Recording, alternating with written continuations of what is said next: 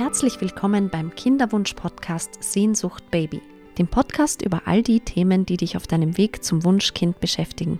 Ich bin Gloria, selbst seit 2019 auf Kinderwunschreise und freue mich, dass du dabei bist. Hallo, ich freue mich sehr, dass du wieder eingeschaltet hast zur heutigen neuen Folge, die wahrscheinlich ein bisschen emotionaler wird für die eine oder andere und auch für mich. Es geht nämlich um das Thema Fehlgeburten bzw. habituelle Aborte. Das bedeutet, wenn man mehrere Fehlgeburten hintereinander erleben muss.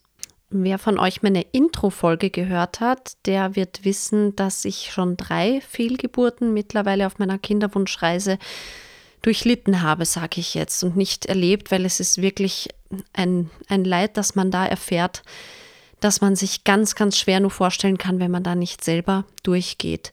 Und es ist sogar für den Partner oder die Partnerin an der Seite gar nicht so nachvollziehbar, was da in uns vorgeht es ist nicht nur das emotionale Leid, diesen Verlust, den man erlebt, sondern der Körper geht ja auch durch ein wahnsinniges Hormonchaos mit so einer Fehlgeburt. Dieses Beta-HCG, das Schwangerschaftshormon, steigt an, sobald der Körper merkt, dass da eine Schwangerschaft ist.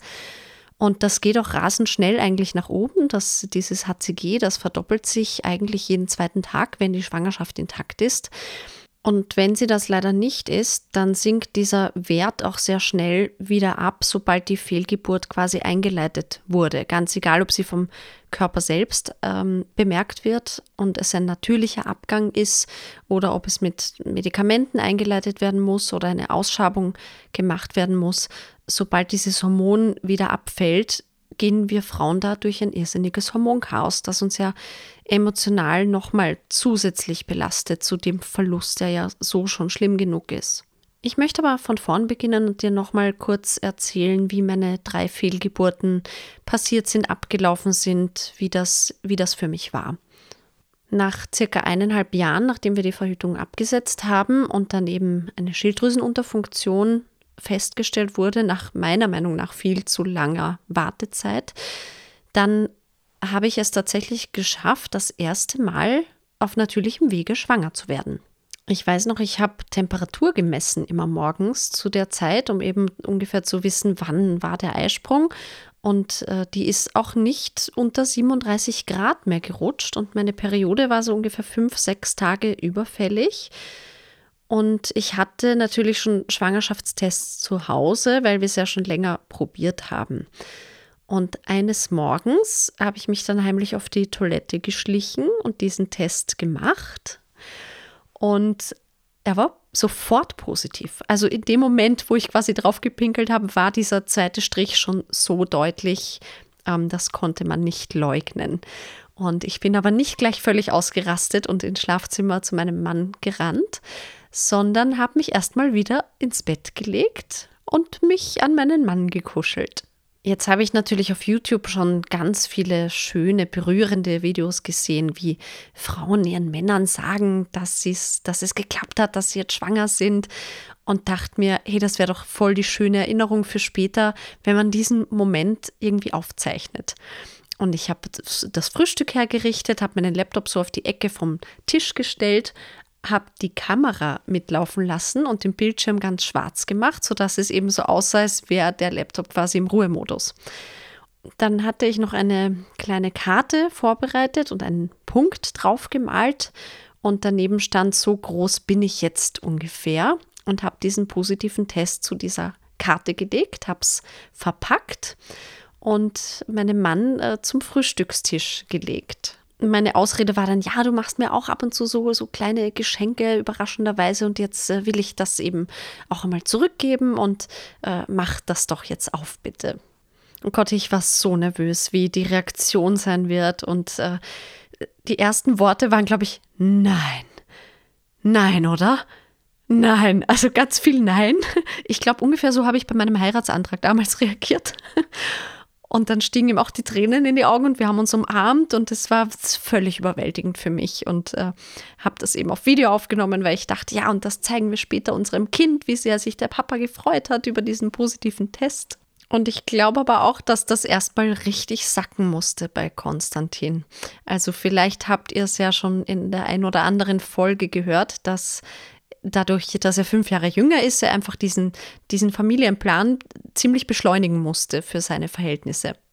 Also für mich war auf jeden Fall diese Euphorie war, war ganz groß. Ich glaube, ich hatte auch sofort diesen Glow, von dem alle reden, so dass man so, so fresh und so glücklich aussieht.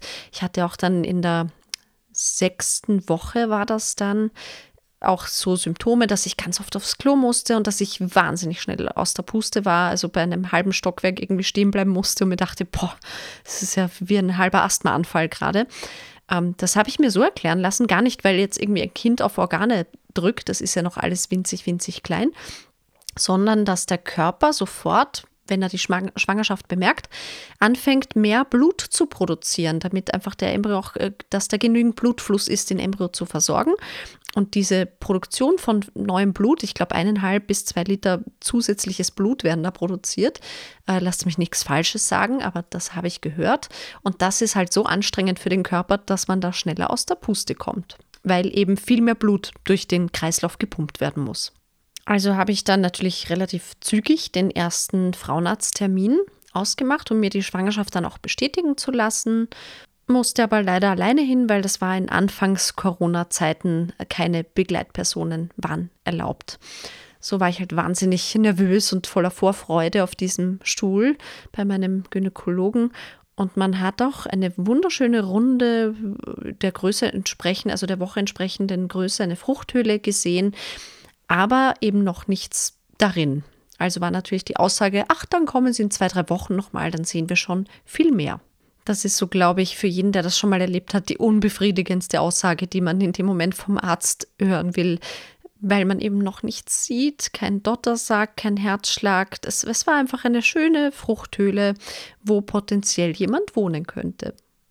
Dann habe ich noch ein, zwei Wochen durchgestanden zu warten. Die Symptome blieben eigentlich gleich. Also es kam nichts dazu, keine Gelüste, keine Abneigung gegen Kaffee, äh, keine Übelkeit. Meine Brüste haben nie gespannt oder waren irgendwie praller. Es war alles wie immer. Da habe ich mich schon gefragt, so, ach so, wenn das alles ist, dann ist das ja relativ chillig, wenn das so bleibt. Ja, und ganz so chillig blieb es dann eben leider nicht. Zu Beginn der siebten Woche bin ich dann eines Morgens aufgewacht mit leichten Krämpfen. Also es hat sich angefühlt, als würden meine Tage kommen und dann bin ich auf die Toilette und habe schon gesehen, dass da ein bisschen Blut ist. Und relativ zügig, innerhalb von drei bis fünf Minuten wurden die Krämpfe immer stärker, sodass ich mich echt am Tisch festhalten musste, weil das kannte ich so nicht. Also Periodenschmerzen, ja, das spürt man und ist äh, irgendwie verkraftbar, aber das war ein Schmerz, also da bin ich echt zusammengezuckt. Und dann bin ich gleich heulend ins Schlafzimmer, hat mein Mann halt gesagt, dass ich blute und dass ich diese Schmerzen nicht aushalte. Und er hat sofort alles gepackt und mich ins Krankenhaus gefahren durfte natürlich auch da wieder nicht mit rein und ich habe so geweint. Ich war wie, wirklich wie eine Fünfjährige, der man ihre Lieblingspuppe weggenommen hat. Schluchzend saß ich dann da in diesem Wartezimmer, wollte seine Hand nicht loslassen und die Ärzte meinte, es tut dir so furchtbar leid, aber ich muss da jetzt alleine raufgehen und er darf nicht mit. Und er konnte halt nur draußen im Auto warten völlig nervös und hilflos, bis er irgendwie Nachricht von mir bekommt, was denn jetzt los ist. Ja, die diensthabende Gynäkologin hat mich dann eben reingerufen und ich habe erzählt, was Sache ist, dass es noch sehr früh ist, Anfang siebte Woche und dass ich eben blute und diese schlimmen Krämpfe habe. Als sie dann im Ultraschall nachgeschaut hat, äh, hat sie festgestellt, dass die Fruchthöhle zwar sehr hübsch ist, aber niemand drin wohnt. Die war leer. Also hat sie mir gesagt, das ist wahrscheinlich ein sogenanntes Windei dass man Anfang siebter Woche schon viel, viel mehr sehen müsste und ich muss mich auf einen Abgang einstellen. Ich weiß dadurch, gut, meine Schwiegermutter ist auch Gynäkologin und ich weiß, für diese Frauenärztinnen und Ärzte, das ist euer Tagesgeschäft und ihr meint das nicht böse. Da ist einfach schon so eine Abgebrühtheit und so eine Neutralität einfach, glaube ich, da, dass die Empathie für diejenige, die auf diesem Stuhl sitzt und zum ersten Mal eine Fehlgeburt erlebt und weiß, okay, ich muss dieses Wunder, auf das ich mich so gefreut habe, jetzt gehen lassen, diese Empathie fehlt mir da einfach, muss ich sagen. Es mag bestimmt Ärztinnen äh, oder Ärzte geben, die da anders damit umgehen. Und ich weiß auch, es ist nicht so viel Zeit. Und gerade bei Kassenpatienten, nach fünf Minuten kommt schon der nächste rein. Aber das ist halt doch eine spezielle Situation, finde ich. Ich frage mich manchmal, ob, ob Gynäkologen da geschult werden, wie sie emotional auch in der Situation mit der Frau umgehen. Weil klar hat man die Möglichkeit, sich therapeutische Hilfe dann zu holen oder dass Freunde und Familie für einen da sind. Aber der Arzt oder die Ärztin ist ja der Erste, der dich in dem Moment auffängt, der dir diese schlimme Nachricht jetzt geben muss. Und da wäre es natürlich super hilfreich, wenn das in einer gewissen empathischeren Form, eben, mir fällt jetzt kein besseres Wort ein, Mitleid wäre jetzt übertrieben, aber einfach, dass man das Gefühl hat, da, da fühlt jemand mit mit mir und dem tut das jetzt gerade wirklich leid. Ich glaube, das wäre schon ein, ein Funken hilfreicher als ein ganz pragmatisches, stellen Sie sich auf einen Abgang ein. Ja, das wird leider nichts. Ja, die Schwangerschaft ist leider nicht intakt. Gut, aber so war es nun mal. Also ich kann jetzt nur jede, jede Frau vorwarnen und ich wünsche nicht, dass euch das passiert. Aber wenn es passiert, nehmt es den Ärzten nicht übel. Die sehen das jeden Tag vielleicht fünfmal und wenn sie jetzt bei jeder Patientin mitweinen, ich glaube, dann kann man diesen Beruf nicht ausüben. Aber es ist schon hart. Gerade wenn der Partner jetzt nicht mit rein darf und man da völlig auf sich allein gestellt ist. Wir sind dann also mit dieser Nachricht nach Hause gefahren. Ich natürlich völlig am Boden, völlig fertig und für Konstantin war einfach jetzt nur wichtig, ich muss jetzt für meine Frau da sein. Ich muss die jetzt stützen, ich muss ihr kochen, ihr eine Wärmeflasche bringen, alles, ich mache alles, was sie braucht, damit es ihr besser geht. So. Er hat gar nicht in diesem Moment jetzt diesen, diese emotionale Trauer empfunden, wie, wie das für mich war. Jede Frau, die schon mal einen positiven Schwangerschaftstest im Kinderwunsch in der Hand halten durfte, die kann nachvollziehen, was man in diesem Moment für Gefühle empfindet. Es ist wirklich ein, ich werde Mami, ich werde Mutter. Da wächst jetzt unser Kind in mir. Das, das ist für uns Frauen, also für mich war es nicht so, das ist kein Zellhaufen. Ja, natürlich, biologisch ist es einer, aber so denkt man ja nicht in dem Moment, wenn man einen großen Kinderwunsch hat und endlich hat man es geschafft, diesen zweiten Strich da zu sehen da ist dieses starke Gefühl einfach, diese Bindung ist sofort irgendwie aufgebaut. Ich kann das nicht anders beschreiben. Also so habe ich das empfunden. Es gibt vielleicht Frauen, die das ganz anders empfinden, aber ich möchte euch ja nur mal erzählen, wie es von meiner Warte aus war. Deswegen war auch dieser Verlust so ein Schlag für mich ins Gesicht, weil diese ganze Hoffnung, diese Vorstellung, wie wird das in zehn Monaten sein, wenn wir zu dritt sind, das wurde mir einfach genommen. Und zwar mit einer Ohnmacht, die unbeschreiblich ist. So, man ist so machtlos eben. Du kannst nichts tun. Mutter Natur entscheidet jetzt für dich, diese Geschichte endet hier. Ich glaube, ich habe kaum eine Situation in meinem Leben erlebt, wo ich, wo es einfach so unfair war. Wo ich mir dachte, das kann jetzt nicht sein. Warum ich? Warum geht es bei allen anderen scheinbar ganz einfach und ich muss das jetzt erleben? Ich muss das jetzt durchmachen. Mir ist es nicht vergönnt da war mir auch relativ schnell klar, dass ich aus diesem Loch so schnell alleine nicht mehr rauskrabbel und dass ich mir professionelle Hilfe suche. Und bin dann zu einer Gesprächstherapeutin gegangen auch und wir haben ganz viel aufgearbeitet. Es ging auch viel um Kontrollverlust. Ich glaube, das ist so ein ganz großes Thema in dieser Situation. Wenn du dein Leben lang erfahren hast, wenn ich mich nur genug anstrenge und fleißig bin und dranbleibe, dann kann ich dieses Ziel erreichen sei es im Job, sei es in der Schule, sei es irgendwelche sportlichen Wettkämpfe, sei es eine Diät, egal in welchem Bereich des Lebens, man hatte immer irgendwo die Erfahrung gemacht, ich kann das beeinflussen, wie es am Ende ausgeht. Und bei dieser Sache hast du einfach keine Chance. Das entscheidet Mutter Natur für dich. Also Kontrollverlust war ein ganz, ganz großer, wichtiger Punkt in dieser Gesprächstherapie. Als ich dann den Termin wieder bei meinem Gynäkologen hatte, der ja gesagt hat, kommen Sie in zwei, drei Wochen nochmal, da hat er mich gleich, als ich reinkam, hat er gefragt, na, wie geht's Ihnen? Und dann habe ich schon gesagt, nicht gut, ich hatte vor zwei Tagen eine Fehlgeburt. Und dann kommt das Prozedere, dass er eben durch Ultraschallkontrolle feststellen muss, ob da auch alles abgegangen ist, alles abgestoßen wird vom Körper, dass äh, dann wirklich auch keine Reste zurückbleiben, weil das kann richtig gefährlich werden sonst. Dann müsste man doch noch zu einer Ausschabung geschickt werden. Die Blutung hat dann doch so fast zehn Tage angehalten, bis es sich dann beruhigt hatte. Und dann hat mein Körper das auch äh, Glück im Unglück, sage ich jetzt mal, alleine geschafft. Ich möchte jetzt gar nicht zu sehr ausschweifen, was die zweite und dritte Fehlgeburt angeht, weil es war ähnlich. Ich wurde dann nach dieser Fehlgeburt gleich zwei Monate drauf nochmal schwanger und habe es dann bis in die achte Woche geschafft. Aber es war wieder nichts zu sehen in der Fruchthöhle, die blieb wieder leer. Und die Annahme war eben dann, ja, das ist in ihrem Alter ganz normal. Vielleicht war die Eizellenqualität nicht mehr so gut. Und ja, zwei Fehlgeburten sind jetzt mit, was war ich damals, 37, nicht so ungewöhnlich. Also da muss man jetzt auch nicht spezielle Untersuchungen machen oder so. Das machen wir sowieso erst nach der dritten Fehlgeburt. Ich habe das schon mal in der Intro-Folge kurz angesprochen, dass ich das ganz, ganz grausam finde, dass uns das wirklich dreimal zugemutet wird, bevor ein Arzt oder die, die Krankenkasse auch die Kosten übernimmt, genauer hinzuschauen, ob denn vielleicht irgendwas rein physisch nicht in Ordnung ist. Warum kann ich dieses Kind nicht halten?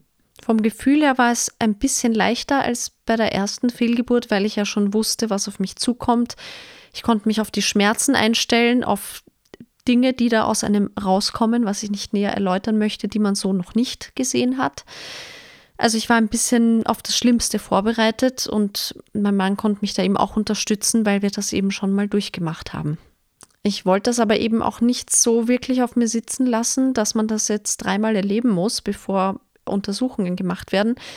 Und dann ging halt die Spirale los mit Dr. Google und dann sucht man nach Gründen, weil man will sich ja nicht damit abfinden. Du kannst ja nicht heimgehen und sagen, ach ja, das, die Statistik sagt ja, das ist normal, deswegen ist das dann halt jetzt so man sucht ja erstmal die Schuld bei sich. Also mir ging es zumindest so. Ich will das jetzt gar nicht verallgemeinern. Es gibt sicher Frauen, die sagen, nein, dann war das Kind nicht lebensfähig oder es hätte eine Chromosomenstörung gehabt. Deswegen ist das schon gut, dass der Körper das merkt. Und das ist doch toll, äh, dass dann diese Fehlgeburt quasi vom Körper eingeleitet wird, damit man eben nicht ein schwer behindertes Kind vielleicht zur Welt bringt. Oder es mag sein, dass manche das so sehen für mich ist es ganz schwer akzeptieren, zu akzeptieren gewesen und ich habe sofort Schuld bei meinem Körper gesucht und irgendwie habe ich gespürt, da stimmt was Gröberes nicht. Ich habe halt von meiner Familie auch so erlebt, dass alle ganz leicht irgendwie scheinbar ihre Kinder bekommen. Klar, da gab es auch Fehlgeburten bei meinen Schwestern, bei meiner Mutter, bei meiner Oma. Alle haben sie Fehlgeburten erlebt und das wusste ich auch aber sie haben dann noch alle gesunde Kinder bekommen. Und ich glaube, wenn du diese Sicherheit nicht hast, dass es ja funktionieren kann, dann zermürbt es einen wirklich. Mein Gefühl hat mich auch nicht getäuscht, das erzähle ich euch ein bisschen später, weil ich erst noch zur dritten Fehlgeburt kommen möchte. Es hat dann tatsächlich ein bisschen gedauert, nochmal weitere neun Monate, bis ich dann nach der zweiten Fehlgeburt noch ein drittes Mal schwanger geworden bin. Das war dann anders. Also da habe ich zwar relativ früh getestet, weil dann wussten wir schon, ah, ich habe eine Gelbkörperschwäche, ich sollte Progesteron nehmen.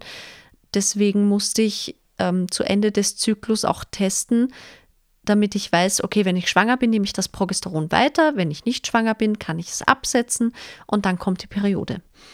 Und dieser Test war so leicht positiv und zwei Tage später war er noch immer zart hauchpositiv. Und ich bin natürlich trotzdem zu meiner Gynäkologin gegangen, weil ich diese Schwangerschaft mir bestätigen lassen wollte. Klar hatte ich diese Hoffnung irgendwo, alle guten Dinge sind drei und mein Körper hat jetzt schon geübt und jetzt wird das sicher, dieses, dieses Mal wird es gut. So. Und war dann eine Woche nach dem ersten positiven Test bei der Ärztin und die macht ja auch wieder einen Urintest in der Praxis und der war immer noch ganz leicht. Und sie sagte auch, ja, Sie sind ein bisschen schwanger, aber wir schauen jetzt mal nach. Da war ich wieder so Anfang sechste Woche. Und dieses Mal hat man auch nicht mal eine Fruchthöhle gesehen. Das heißt, es war eine sogenannte biochemische Schwangerschaft. Da hat sich also eine Eizelle befruchtet, der Körper realisiert das, da ist eine potenzielle Schwangerschaft da, aber es hat sich nicht oder nur ganz kurz eingenistet und es entwickelt sich auch nicht. Also dieser Beta-HCG-Wert ist ganz langsam angestiegen, also hat sich über, also weit weg von verdoppelt jeden zweiten Tag. Der war in Woche 5, glaube ich, bei einem Wert von 128 und vier Tage später war er bei 146. Also die Ärztin hat mir schon relativ früh sagen können, dass das sehr, sehr schlecht aussieht, leider. Das einzig Positive für mich in dem Moment war, gut, ich habe jetzt am Papier von der Ärztin bestätigt, dass ich meine dritte Fehlgeburt habe. Das heißt, ich habe, also ich leide unter habituellen Aborten und habe jetzt das Recht, dass weitere Untersuchungen gemacht werden. Dann fing es eben an mit äh, Blutabnahmen, 12, 14 Röhrchen wurden Blut abgenommen. Ich wurde echt auf den Kopf gestellt und herauskam leider, dass ich zwei chronische Krankheiten habe, die auch zur Folge haben eine Blutgerinnungsstörung, die Antiphospholipid-Syndrom heißt. Also mein Blut gerinnt viel zu schnell, was oft zu habituellen Aborten führt, weil wenn sich ein Embryo entwickeln soll, dann sind am Anfang diese Blutgefäße, die in der Gebärmutter da sich entwickeln und verbinden sollen, die sind so fein wie Haare, also die sind hauchhauchdünn. Und wenn man da jetzt eine Blutgerinnungsstörung hat, dann entwickeln sich wirklich kleine Mini-Tromben, die den Blutfluss dahin verhindern. Das heißt, es kommen keine Nährstoffe, kein Sauerstoff, kein Blut dahin, wo es sein soll, damit sich überhaupt ein Embryo entwickeln kann. Das macht natürlich total Sinn, dass man in so einem Fall, es gibt verschiedene Blutgerinnungsstörungen übrigens, das Antiphospholipid-Syndrom ist eine ganz spezielle Form, dass man mit Blutverdünnern, in meinem Fall mit Thromboas, also Acetylsalicylsäure, und ab einem positiven Test mit Heparinspritzen, mit Blutverdünnern, dieses, die Wahrscheinlichkeit auf eine Lebendgeburt drastisch erhöhen kann. Der Satz war ein bisschen lang, Entschuldigung, ich kürze das ab. Wenn man unter einer Blutgerinnungsstörung leidet, dann gibt es sehr gute Chancen, mit den richtigen Medikamenten auch ein gesundes Kind zu bekommen. So. Diese Diagnose ist jetzt natürlich die große Hoffnung, falls ich eine erneute Schwangerschaft habe, dass wir das richtig medikamentös dann einstellen können und dass das Rätsels Lösung ist. Also das ist meine große Hoffnung.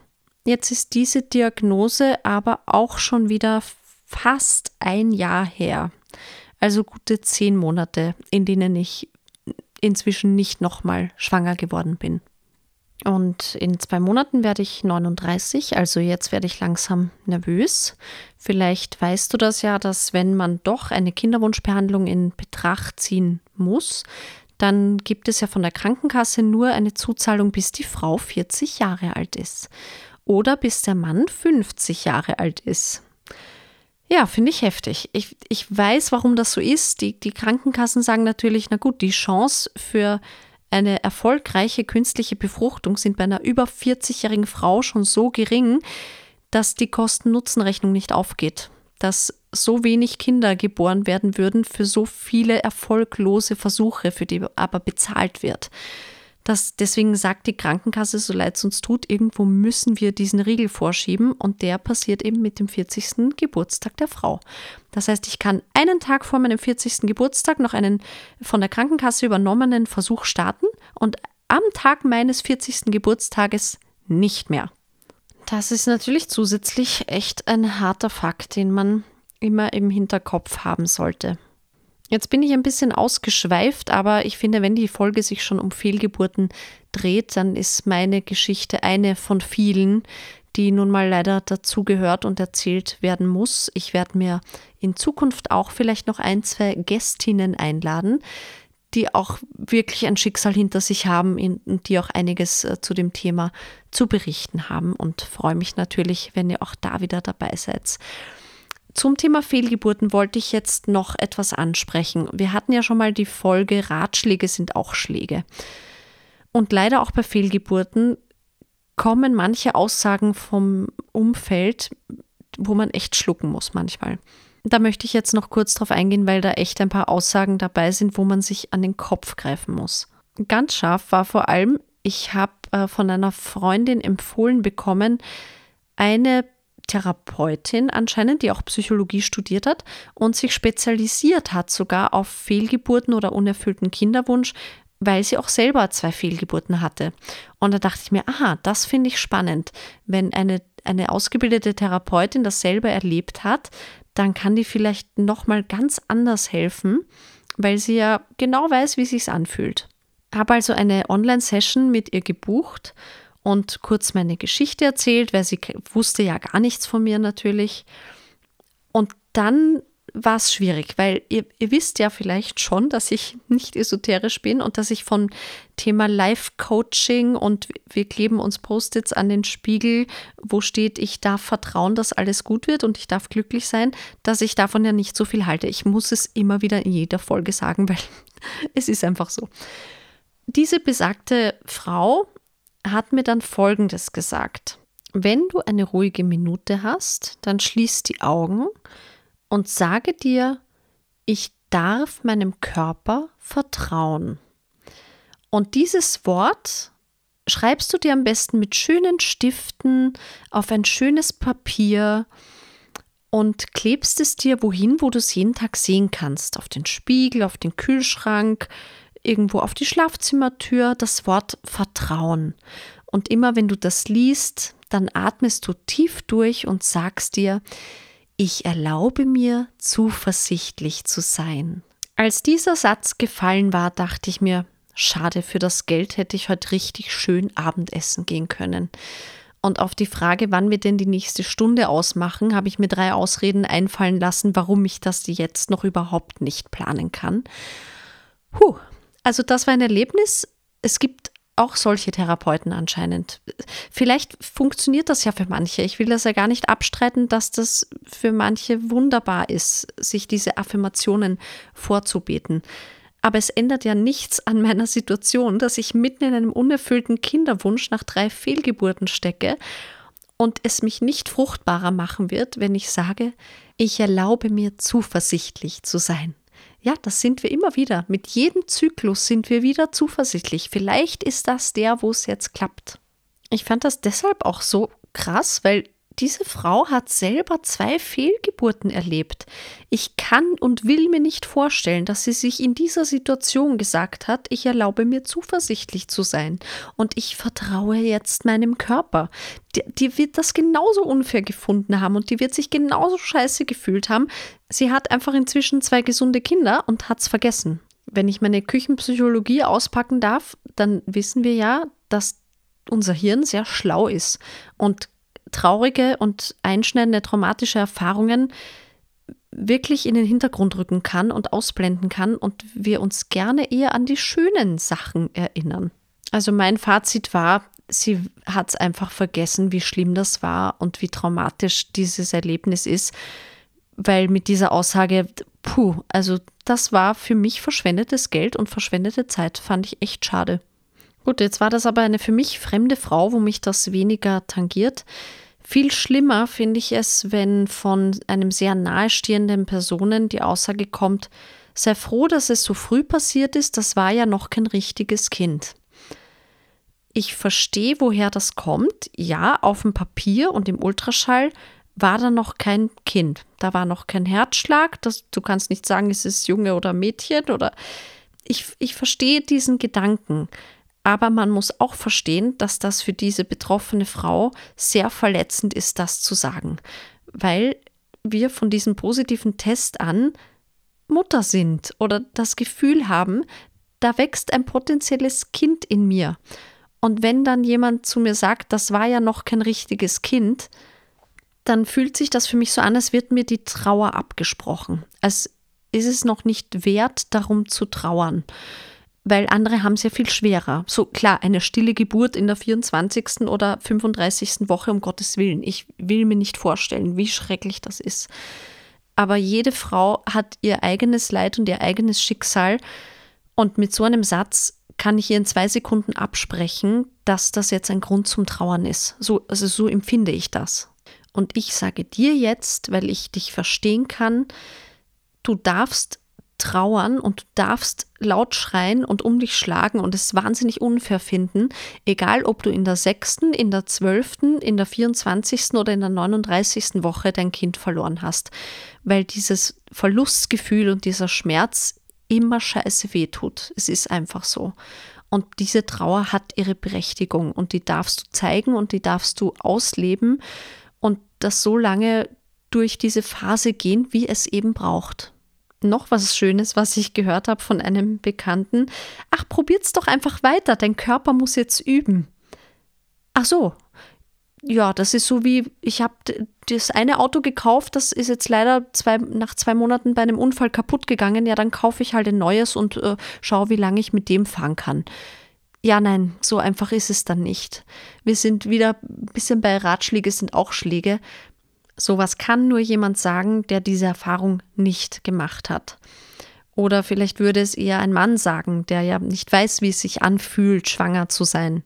Und vor allem ist es Bullshit. Es gibt so viele, die plötzlich oder auch sogar ungewollt schwanger werden und einfach ein gesundes Kind bekommen. Da muss der Körper gar nichts üben. Also warum sollte mein Körper es üben müssen, wie man schwanger ist? Es ist anscheinend ein verzweifelter Versuch, irgendwie Trost zu spenden, aber ein sehr schlechter. Ja, da kann man wieder nur versuchen, tief durchzuatmen und sich immer zu denken, ich weiß, du meinst ist nicht böse, du hast gerade keine besseren Ratschläge parat oder du weißt gerade nicht, wie du mit der Situation umgehen sollst. Ich verzeih es dir. Was auch noch ganz spannend ist, ist die Aussage, ach, sie ist positiv, du kannst schwanger werden. Ja, das sehe ich auch als großes Geschenk und das ist wunderschön, wenn man ohne Kinderwunschklinik auch schwanger werden kann. Schlussendlich habe ich aber kein gesundes Kind in meinen Armen. Also die Situation bleibt ja schlussendlich die gleiche. Ich bin ungewollt kinderlos, ob ich schwanger werden kann oder ob ich eben die Hilfe einer Kinderwunschklinik brauche, ich kann es ja nicht behalten. Also was nützt mir dann dieses Wissen, ach, ich kann ja schwanger werden? Hm. Weil die Angst, ob es jemals klappen wird, ein gesundes Baby zu haben, die bleibt ja. Klar, ich kann schwanger werden und das ist schön, aber ich darf ja nicht erleben, wie es weitergeht. Also das erinnert mich ein bisschen an das Thema Dankbarkeitstagebuch. Da könnte ich mir jetzt reinschreiben, hey, du bist schwanger geworden, sei dankbar dafür. Ja, und wo ist dann mein Kind? Also ich finde, man muss ja auch gar nicht näher drauf eingehen oder jetzt irgendwie eine kluge, witzige Antwort drauf haben oder sich rechtfertigen. Das, das geht ja bei mir schon links rein und rechts raus. Aber ich will dich einfach kurz vorbereiten, was da alles an Aussagen auf einen zukommen können. Dann gab es auch noch zum Beispiel die Aussage, ja, aber dann ist jetzt einfach nicht der richtige Zeitpunkt. Also das Kind sucht sich ja auch aus wann ihr bereit seid, dass diese Kinderseele zu euch kommt, ne? dann war eben diese Kinderseele noch nicht bereit. Also die spürt, dass noch nicht der richtige Zeitpunkt ist. Ja, weil die schwebt da jetzt oben im Himmel und sucht sich die Eltern irgendwie aus und sieht, ah, da ist jetzt aber die Jobsituation oder die Wohnungssituation nicht so ideal. Ah, da warte ich lieber noch ein paar Monate. Oder wie, wie stellt ihr euch das jetzt ganz pragmatisch vor, dass die Zeit noch nicht reif ist? dass diese Kinderseele sich aussucht, ach, da komme ich jetzt lieber noch nicht. Boah, also so einen Schwachsinn habe ich lange nicht gehört. Weil wenn ich dran denke, wie viele Drogenabhängige oder Frauen, die vielleicht geprügelt werden, auch Kinder bekommen, welche Kinderseele sucht sich denn das aus? Also wow, ihr merkt schon, da muss man manchmal echt schlucken und ah, nicken und lächeln oder ich weiß es nicht. Oder was auch ziemlich ähnlich ist zu dem Thema, ja, stress dich nicht so. Du machst dir zu viel Druck, das spürt das Kind. Welches Kind denn? Wo ist es denn? Boah, also ich könnte mich in Rage reden, ne? Es wird immer schlimmer. So, aber um mich wieder zu beruhigen, äh, zum letzten Kommentar. Ja, aber dann war es eh nicht gesund. Mutter Natur denkt sich schon was dabei. Ja, das ist eh klar. Jede Statistik sagt das oder man hört es auch von den Ärzten, wenn der Körper merkt, dass chromosomal, biologisch etwas nicht in Ordnung war, dann ist er so klug und beendet diese Schwangerschaft, eben auch um Eltern davor zu schützen, ein schwer behindertes Kind großzuziehen oder weil es eben einfach nicht lebensfähig wäre. Natürlich ist das eine kluge Sache, aber das schmälert ja nicht den Schmerz, den diese Fehlgeburt in dir auslöst. Es tröstet dich ja keinen Deut zu wissen, na vielleicht wäre es ja dann eh nicht gesund gewesen. Also mich tröstet das nicht. Bitte schreibt mir eine E-Mail, wenn es euch anders geht. Gerne unter babysehnsucht at gmail.com. Das interessiert mich sehr, wie, wie ihr damit umgeht, mit diesen ja, sind wieder mal Ratschläge, die da kommen oder diese Aussagen, die trösten sollen oder helfen sollen, aber die halt richtig unbeholfen von einer ganz, ganz falschen Ecke kommen. So, durchatmen. Ähm, so viel wollte ich erzählen zum Thema Fehlgeburten. Das habe ich erlebt. So geht es mir im Moment damit. Also ich habe im Großen und Ganzen das verarbeitet, was passiert ist. Das macht es nicht weniger traurig, aber ich kann wieder nach vorne schauen und ich freue mich so auf das, was noch kommt. Also zuversichtlich sein, ne? wieder Vertrauen lernen. Nein, aber jetzt ganz ernst gemeint. Das Sprichwort Zeit heilt alle Wunden ist ja in Wahrheit auch ein, eine blöde Hilfestellung. Aber ich kann dir nur zur Beruhigung sagen, bei mir ist es so, also die letzte Fehlgeburt ist jetzt fast ein Jahr her und es wird erträglicher. Es ist natürlich immer noch traurig und es ist immer noch ein Verlust. Ein bisschen wie wenn ein geliebter Mensch stirbt, ne? übertrieben gesagt, vielleicht für manche. Aber es ist eine harte Trauer, durch die man da geht. Aber die bleibt nicht so schlimm. Das wird ein bisschen erträglicher mit der Zeit. Und wie gesagt, bitte unbedingt gerne, wenn du eine persönliche Geschichte zum Thema Fehlgeburten zu erzählen hast oder auch wenn du Themenvorschläge für diesen Podcast hast, äh, eine Folge, die du dir wünscht oder einen, einen Gast, eine Gästin. Wenn du was berichten möchtest, dann bitte schreib mir gerne unter babysehnsucht.gmail.com. Ich weiß, mein Podcast heißt Sehnsucht Baby, aber diese E-Mail-Adresse war leider schon vergeben. Also babysehnsucht.gmail.com. Da freue ich mich sehr über deine Nachricht. Und jetzt möchte ich dir ganz herzlich fürs Zuhören danken und ich hoffe, dass du auch bei der nächsten Folge wieder mit dabei bist. Und falls du Fehlgeburten erlebt hast oder eine Fehlgeburt erlebt hast, möchte ich dir sagen, dass mir das wahnsinnig leid tut und dass ich dich fühle und mitfühle. Und ich möchte auch, dass du weißt, dass du nicht alleine bist. Jetzt mach dir noch einen schönen Tag, morgen, Abend, je nachdem, wann du diese Folge hörst. Fühl dich gedrückt und ich freue mich aufs nächste Mal. Alles Liebe. Ciao.